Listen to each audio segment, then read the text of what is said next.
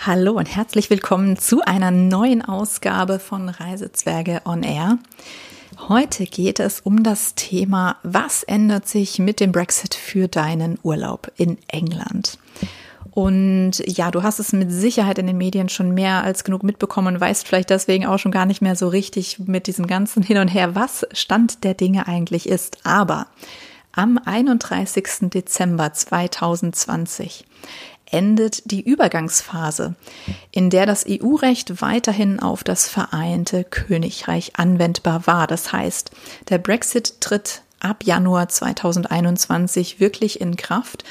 Und da es bisher ja noch keine so wirkliche Einigung gab, ähm, bringt das möglicherweise für dich auch beim Thema Urlaub ein paar Veränderungen mit. Und was genau die Veränderungen sind, das erfährst du in der heutigen Folge. Herzlich willkommen bei Reisezwerge on Air, deinem Podcast rund ums Thema Urlaub und Reisen mit Kindern. Entdecke mit uns nah und ferne Traumziele für die ganze Familie. Ich bin Cindy und freue mich, dass du reinhörst. So, ist schön, dass du dabei bist. Ja, was bedeutet der Brexit für Reisende? Diese Frage, die hat sich unter anderem ähm, ja eine Hörerin äh, gestellt, und zwar die liebe Susanne, die mir geschrieben hat und gefragt hat, Mensch, du bist ein großer Fan, ein großer England-Fan.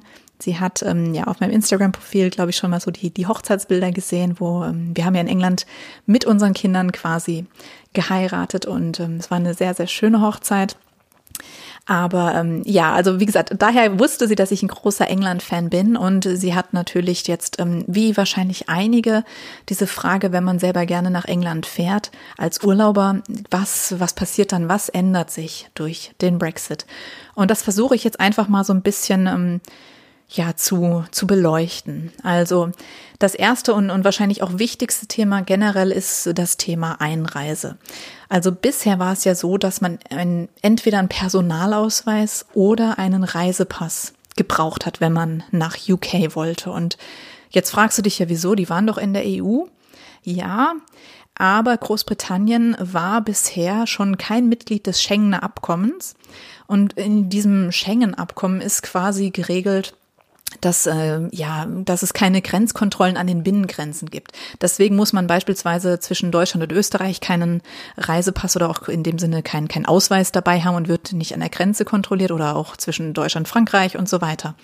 Mit äh, England war das schon immer ein bisschen anders. Da musste man sich schon immer ausweisen können und wurde auch schon immer eigentlich ähm, ja stichprobenartig an der Grenze kontrolliert, aber deutlich mehr stichprobenartig, als man das jetzt vielleicht aus anderen Urlauben kennt. Also und ich kann es wirklich nur sagen, es ist tatsächlich so, ähm, dass, äh, dass man da seine Ausweise gebraucht hat. Ich hatte mal einen Termin in ich muss gerade überlegen, in Frankreich, also zu der Zeit, als ich noch in London gelebt hatte.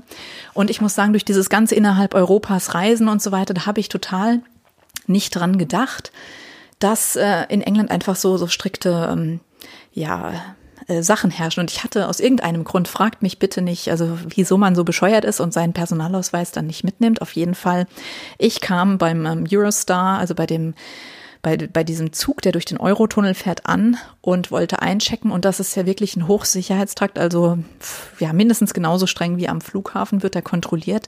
Tja, und ohne Ausweis kommst du dann auch nicht in einen Zug rein. Und ich hatte irgendwie immer so im Kopf, wenn du Zug fährst, wozu brauchst du einen Ausweis? Ja, mir war in dem Moment einfach nicht bewusst, dass das eben ein Zug ist, der kontrolliert wird wie am Flughafen und dass dann tatsächlich auch diese Regel in Kraft tritt. In Großbritannien brauchst du einen Ausweis. Auch wenn du ausreist aus Großbritannien, um nach, ähm, äh, ja, nach Frankreich zu fahren mit diesem Zug. Und dementsprechend konnte ich meinen Zug nicht nehmen, musste wieder den ganzen Weg zurück zu meiner äh, WG damals fahren ähm, und, und dann wieder zurück und habe eben einen Zug zwei Stunden später erst nehmen können, kam zu spät zu meinem Business-Meeting in Frankreich und das war also alles äh, ja, wie soll ich sagen, eine mittlere Katastrophe. Und die hat mich gelehrt, niemals werde ich in Großbritannien nochmal irgendwo hingehen, ohne meinen Personalausweis dabei zu haben oder sogar den Reisepass. Was aber, also long story short, was heißt das ganze Thema jetzt natürlich für dich und deinen Urlaub? Im Prinzip ändert sich gar nicht so viel. Du musst dich nach wie vor ausweisen und ich empfehle dringend einen Reisepass. Also ich bin mir relativ sicher, dass man den ab dem 01.01.2021 benötigen wird, dass dann eben auch die Kinder einen Reisepass benötigen, wenn sie dort im Urlaub hinfahren. Das Gute ist, ähm, dass ähm, ja kein weiterhin eben wird es auch visumsfrei möglich sein, dort Urlaub zu machen. Das ist ja wie in anderen europäischen Ländern dann auch, dass auch wenn sie nicht in der EU sind, dass du trotzdem für touristische Zwecke von bis zu sechs Monaten dort einreisen darfst. Also darum braucht sich eigentlich keiner Sorgen machen und ein Visum ist, glaube ich, ähm, halt einfach noch mal ein bisschen komplexer, als wenn du einfach nur deinen Reisepass hast. Den brauchst du ja auch, wenn du beispielsweise in, in andere Länder ähm, fliegst, um dort Urlaub zu machen. Das äh, zweite Thema, was ich kurz ansprechen möchte, ist, wie ist das mit dem Auto? Also wenn ich jetzt mit dem Auto dorthin fahre, um Urlaub zu machen, darf ich das dann noch mit dem EU-Führerschein? Und da muss man sagen, also gültige nationale Führerscheine anderer EU-Staaten, die werden weiterhin anerkannt werden. Also da ist mit Sicherheit jetzt nichts, ähm, was sich groß ändern wird. Gerade wenn du aber vielleicht einen Mietwagen nehmen möchtest, wenn du vor Ort bist, dann solltest du dich auf jeden Fall trotzdem vorsichtshalber nochmal vor der Reise erkundigen, ob du einen internationalen Führerschein brauchst. Also in der Regel wird es ähm, nicht der Fall sein. Also beispielsweise, wir konnten auch in, also sowohl in, in den Arabischen Emiraten als auch in Thailand mit unserem deutschen Führerschein Autos mieten und, und fahren. Das heißt, auch für diese Länder haben wir keinen internationalen Führerschein gebraucht. Von daher gehe ich jetzt auch nicht davon aus, dass du einen internationalen Führerschein ähm, für UK benötigen wirst nach dem Brexit. Aber wie gesagt, man weiß nicht, was sich jetzt konkret ähm, ändert oder ähm, was passieren wird. Da kann natürlich immer noch irgendwie so ein ähm, Haudegengesetz da reinkommen, aber ich gehe nicht davon aus. Ja, was ähm, ändert sich beim Thema Flugreise für dich? Also klar, du musst auf jeden Fall jetzt den Reisepass mitnehmen. Es wird nicht reichen, äh, mit Personalausweis ähm, da irgendwo aufzuschlagen. Ähm, aber ansonsten, ja, sollte ein, eigentlich zu keinen Unterbrechungen des, des Flugverkehrs kommen. Die EU-Fluggastrechte, die werden auch weiterhin gültig sein, sofern du eben mit einer Fluggesellschaft fliegst, die eine EU-Fluggesellschaft ist. Also ähm, die Fluggastrechte, die regeln ja das Recht auf ähm, Verpflegung, Unterkunft oder auch ähm, zum Beispiel ähm, Erstattung von, von Kosten, wenn der Flug Verspätung hat oder annulliert wurde oder überbucht wurde. Und diese Fluggastrechte, die beziehen sich einfach generell auf die EU die haben jetzt eigentlich nichts so direkt ähm, damit zu tun, ob ein, ein Mitgliedsland jetzt noch in, in der EU als solches ist, sondern die gelten eigentlich so europaweit für die Fluglinien. Wenn du jetzt aber mit einer beispielsweise amerikanischen Fluglinie von Frankfurt nach London fliegen solltest, dann ist das ein anderes Thema, weil das dann keine europäische ähm, Fluggesellschaft war. Aber so im Großen und Ganzen, glaube ich, ähm, brauchst du dir da keine Sorgen zu machen, dass sich da stark etwas ändert. Das gleiche gilt auch für Bus, Bahn und Schiffsreisen. Also wenn du mit dem ähm, Eurostar beispielsweise fährst, dann wird es ähnlich wie beim Fliegen sein, dass man eben den Reisepass äh, vorzeigt beim Einchecken und dann mit dem Zug rüberfährt durch den Ärmelkanal.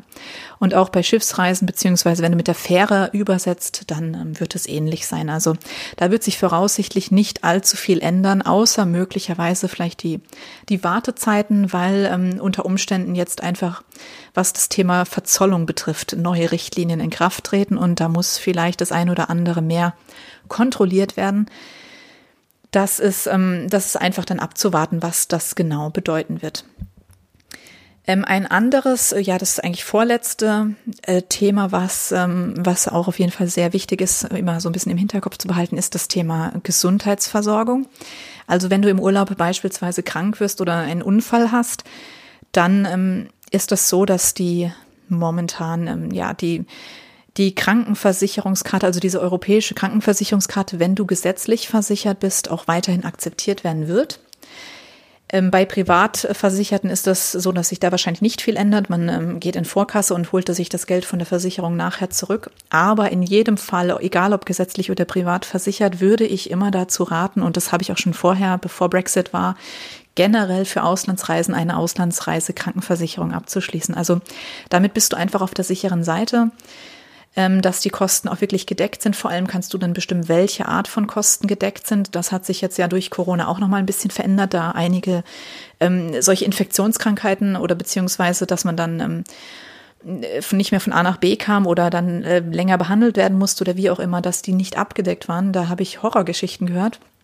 Ähm, zum Glück ähm, waren wir jetzt nicht in irgendeiner Weise davon betroffen, aber ich denke, man sollte auf jeden Fall da immer ruhig nochmal gucken und eine Auslandskrankenversicherung, die kostet wirklich nicht die Welt. Da gibt's super Tarife für Familien auch, die einmal im Jahr fällig werden und die sind dann, ich sag mal, im Jahr unter 100 Euro. Und das sollte einem die, die Gesundheit auf Reisen auf jeden Fall wert sein. Wie gesagt, das gilt dann aber in der Regel für die normalen touristischen Reisen, wenn du jetzt nicht irgendwo monatelang äh, im Urlaub bist. Ja, und ähm, der nächste Punkt, der für uns ja in der digitalen Welt natürlich wichtig ist, ist das ganze Thema ähm, ja auch Digitalisierung, Roaming-Gebühren. Bislang äh, sind ja durch die EU-Rechte keine Roaming-Gebühren zu zahlen gewesen. Ich gehe davon aus, dass sich daran auch nichts ändern wird, weil die meisten Konzerne, Telefonkonzerne ja einfach international schlichtweg arbeiten. Sollte es Roaming-Gebühren geben, dann muss auf jeden Fall die Telefongesellschaft dich auch darauf hinweisen. Das heißt, dann bekommst du auch, äh, ich weiß nicht, normal ist das so, man kriegt so eine SMS, ja, willkommen jetzt im Netz von so und so. Hier werden jetzt für so und so viel Gigabyte so und so viel Euro ähm, fällig oder so. Also da muss man darauf hingewiesen werden, wenn es da irgendeine spezielle Gebühr gibt. Ja, und der allerletzte Punkt ist natürlich die Frage, wird es teurer werden, ähm, nach dem Brexit in Großbritannien Urlaub zu machen?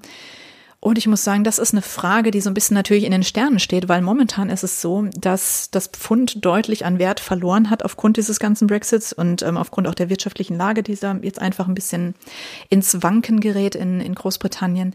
Das heißt, du bekommst jetzt eigentlich ein bisschen mehr für dein Geld, wenn du dort Urlaub machst und ähm, dein Euro gegen das britische Pfund einwechselst als vorher. Aber das sind natürlich Dinge, ähm, die können sich immer ändern. Man weiß einfach nicht, welche ähm, Strategien dann eben auch die Regierung fährt, um, um, den, um das Pfund vielleicht zu stärken, zu stabilisieren. Also an was die sich dann halten, das äh, kann man jetzt nur in eine Glaskugel blicken, kann ich nicht sagen. Generell würde ich jetzt behaupten, er wird äh, wahrscheinlich nicht teurer deswegen werden. Also nur weil die jetzt nicht mehr in der EU sind, das ähm, hat darauf keinen Einfluss. Ähm, aber äh, ja, wie gesagt, das, äh, das sind so Themen, wo das so ein bisschen in Sternen steht. Was wird sich tatsächlich ändern, wenn du einen Urlaub in Großbritannien planst ab dem kommenden Jahr? Wie wird sich Brexit ähm, darauf auswirken? Eigentlich kann man sagen, ja, das einzigste wirklich Wichtige ist tatsächlich, dass du einen Reisepass beantragst, dass du auch schaust, dass du für deine kleinen Kinder einen Reisepass hast. Also tatsächlich auch, wenn du mit Baby unterwegs bist, auch ein Baby braucht einen Reisepass. Und das ist so ein Thema, das dürfte jetzt vielleicht der ein oder andere nicht so ganz auf dem Schirm haben, weil gerade wenn du jetzt vielleicht erst Mutter oder Vater geworden bist von einem kleinen Knirps, der erst in dem Corona-Jahr geboren ist, dann hattest du wahrscheinlich weniger Berührungspunkte mit der Thematik, weil man ja international nicht so viel reisen konnte. Aber auf Fernreisen war das bisher sonst auch schon so, dass man einen Reisepass benötigt hat. Und dann, ähm, ja, kriegt man den natürlich auch für ein Baby. Das ist eigentlich, ähm, ja, keine allzu große Herausforderung. Ja, und in diesem Sinne denke ich, es wird auf jeden Fall spannend bleiben. Ähm, ich würde auf jeden Fall sagen, der Brexit ist kein Grund, nicht mehr nach England zu gehen, sondern es ist nach wie vor ein, ein tolles Land. Es ist super schön, die Leute sind super gastfreundlich. Also ich denke, es wird auch weiterhin ganz viel Spaß machen, seinen Urlaub dort zu verbringen. Ja, in diesem Sinne, ich wünsche dir ganz viel Spaß dabei und ähm, ja, freue mich, wenn du vielleicht noch ein paar Erfahrungen hast, wenn du vielleicht sogar eine Reise geplant hast nach UK und ähm, vielleicht kannst du ja sogar dann mal so direkt berichten, Menschenskinder, was hat sich tatsächlich dann geändert, wenn denn im Januar die neuen ähm, Verordnungen in Kraft sind. Ja, in diesem Sinne, vielen, vielen Dank fürs Zuhören. Ich wünsche dir eine schöne Woche und bis zum nächsten Mal. Ciao.